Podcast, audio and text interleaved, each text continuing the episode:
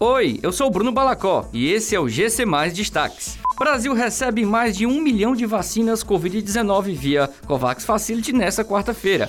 Com 50% da população vacinada, infectologista diz que Fortaleza está perto de alcançar a imunidade coletiva. Prazo para contestar benefício auxílio emergencial negado termina no próximo sábado.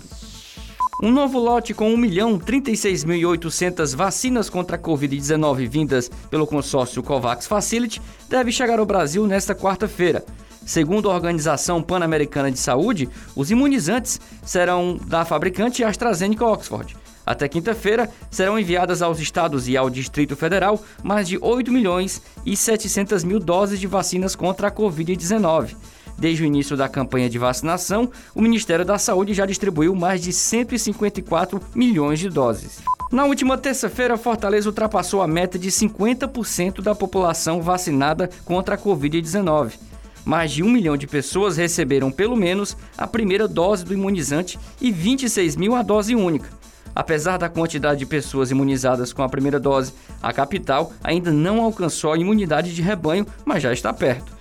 Segundo especialistas, a imunidade em massa deve ser atingida com 70% e 80% de pessoas vacinadas.